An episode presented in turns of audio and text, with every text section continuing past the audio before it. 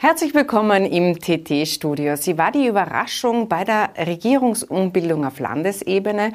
Annette Lehr hat ein Privatklinikum in Innsbruck geleitet und jetzt das Gesundheitsressort in der Landesregierung übernommen. Und sie ist heute bei uns im Studio. Frau Landesrätin, herzlich willkommen und danke fürs Kommen. Vielen Dank für die Einladung, Frau Heuberg-Bacher. Es freut mich sehr, heute im TT-Studio meine Interviewpremiere absolvieren zu dürfen.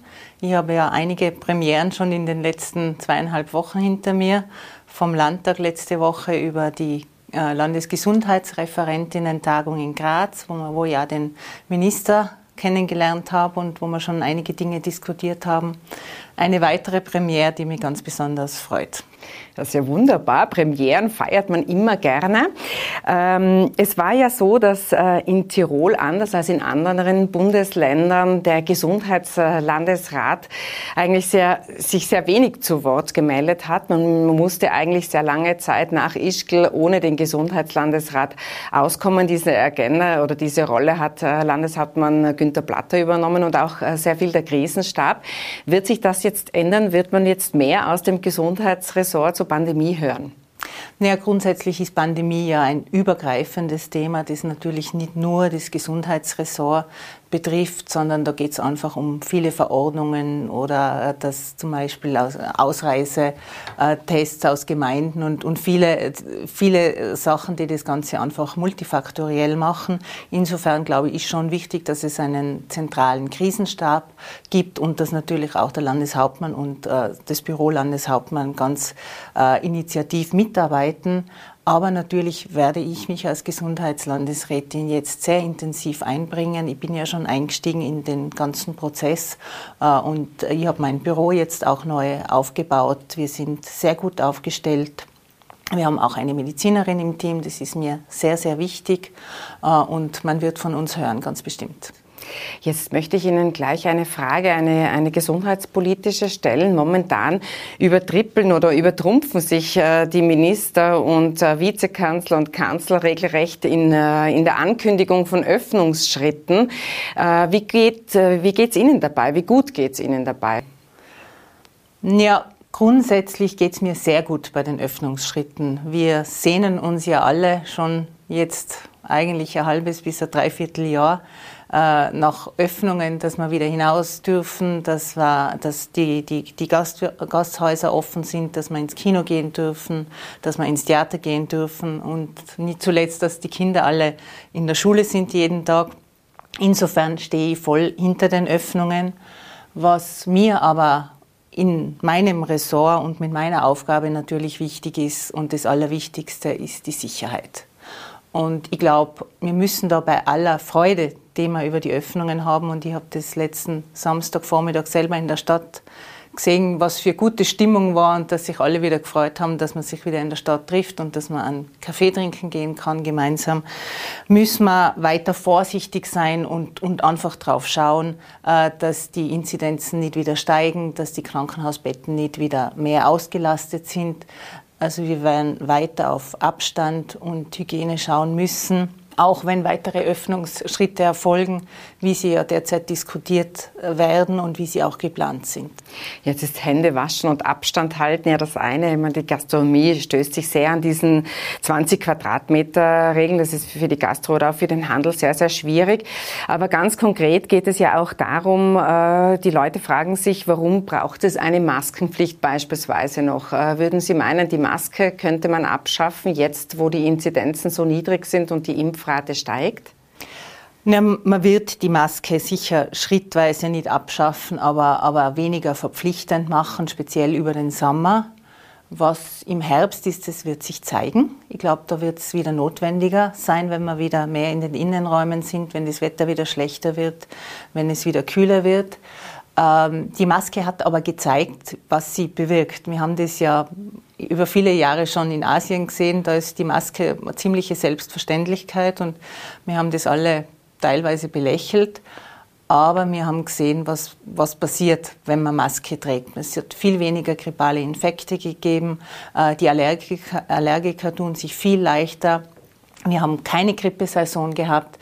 Äh, also es ist schon gut, es hat schon sein Gutes, auch wenn es einschränkend ist. Äh, und deshalb würde ich schon dafür plädieren, Maske zu tragen, auch mitunter freiwillig. Ich kann mich erinnern, äh, letztes Jahr war ich im Sommer in Bozen mit meiner Familie und da war unter die Lauben und am, am, am, am Obstmarkt irrsinnig viel los. Das war im August, wo fernab jeder Maskenpflicht äh, die Zeit war.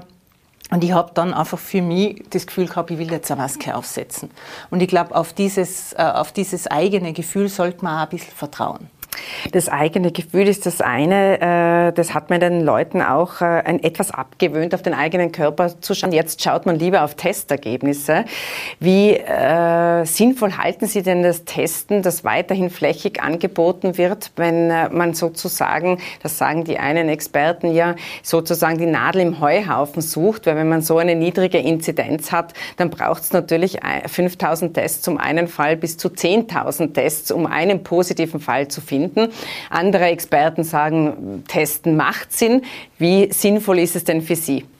Ja, das, das Testen war immer schon diskutiert. Ich glaube, ganz klar ist, dass der PCR-Test der Goldstandard ist, den wir einfach brauchen, um ganz verlässlich. Äh ich rede jetzt von den Antigen-Tests, ja. die jetzt ja massig angeboten werden und auch dazu äh, notwendig sind, dass ich überhaupt einen Kaffee trinken gehen kann. Also wie sinnvoll ist es, da weiterhin zu investieren, wenn ich 5000 bis 10.000 Tests brauche, um einen Fall zu entdecken?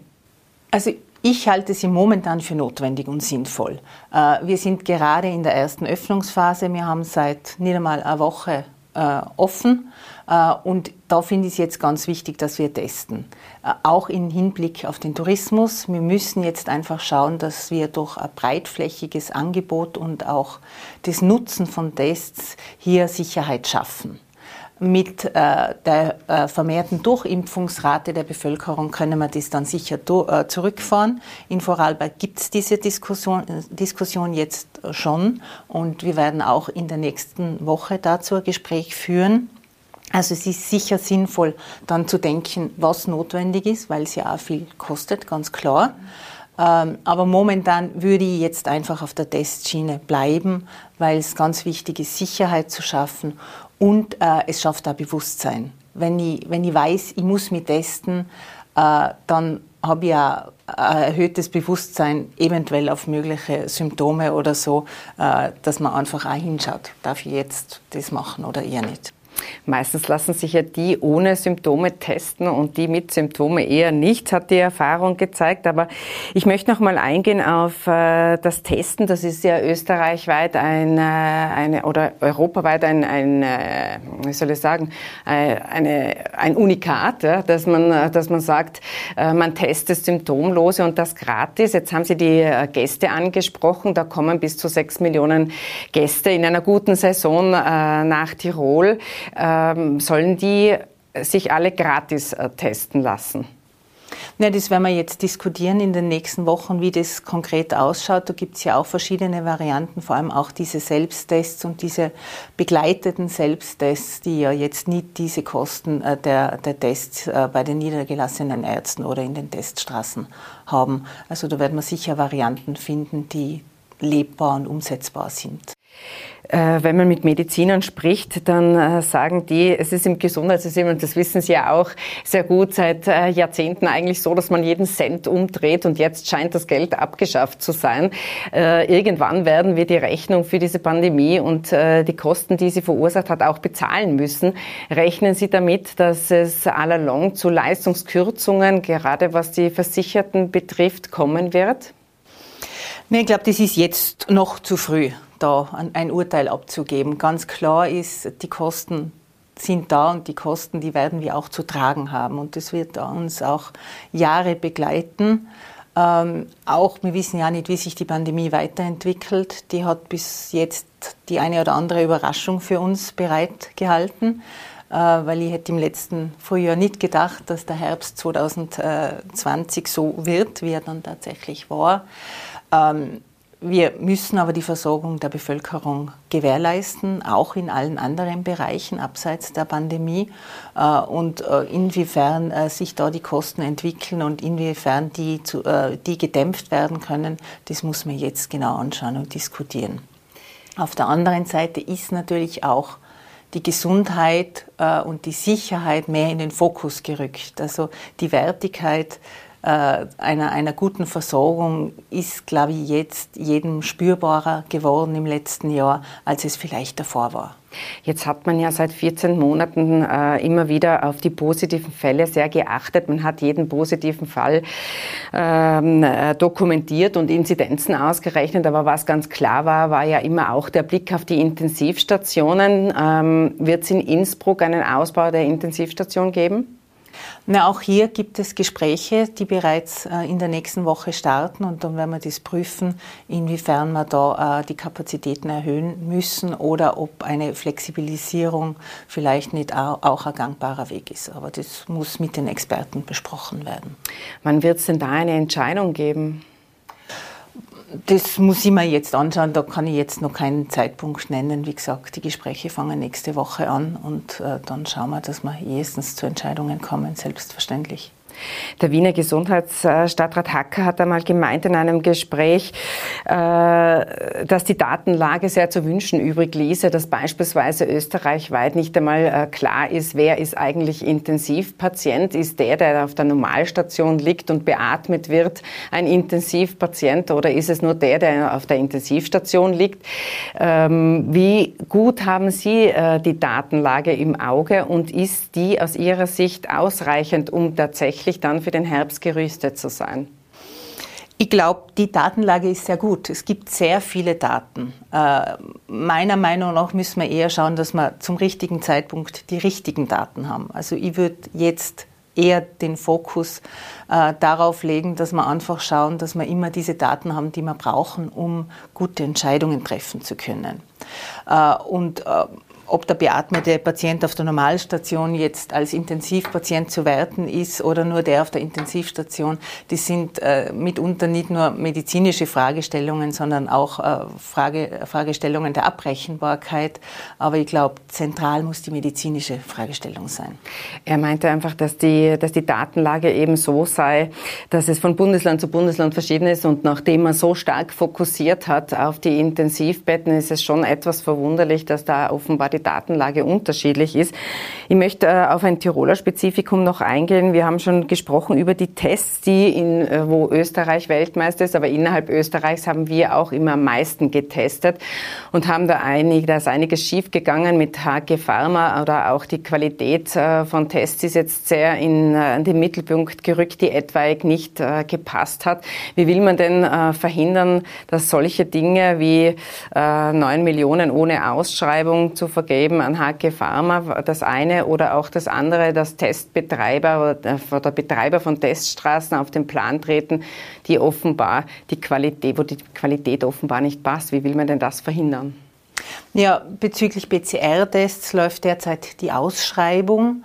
Äh, das soll ab 1. Juli neu vergeben werden, natürlich mit entsprechenden Qualitätskriterien. Und da wird man auch sehr, sehr genau hinschauen, jetzt im Vorfeld der Ausschreibung und dann auch in der Umsetzung. Und bei den Antigentests ist es ähnlich. Da haben wir ja auch eine Aktion scharf gestartet. Äh, da äh, sind die Behörden wirklich zu den Teststationen hingegangen, haben geschaut, ob das kunstgerecht gemacht wird und auch die entsprechende medizinische Verantwortlichkeit gegeben ist. Da ist in den letzten zwei Wochen sehr viel passiert und da werden wir weiter den Fokus drauf setzen. Vielleicht zum Schluss noch eine Frage, die in den Herbst abzielt. Dieses Testen, werden, wird uns das im Herbst noch äh, begleiten? Äh, sind wir bei einer, bei welcher Impfrate ist sozusagen das Testen obsolet? Ja, das ist jetzt, das ist jetzt eine Frage, die ja Experten klären müssen. Da bin ich, da fühle ich mich jetzt nicht als Expertin genug. Äh, und was ich jetzt in der ganzen Corona-Krise sind ja sehr viele Prophezeiungen äh, passiert, was jetzt passiert, äh, ob das dann gleich vorbei ist oder ob das ganz wild wird. Äh, und da würde ich mich jetzt nicht gern einreihen. Äh, das wird man mit Experten diskutieren, ab welcher Impfrate es sinnvoll ist, weiter flächendeckend zu testen oder nur mehr zum Beispiel punktuell, wenn man sieht, dass zum Beispiel ein Bezirk erhöhte Inzidenzen hat. Also das werden wir im Laufe der nächsten Wochen klären. Frau Landesrätin, vielen Dank für den Besuch im Studio. Danke Ihnen. Und Ihnen vielen Dank für die Aufmerksamkeit.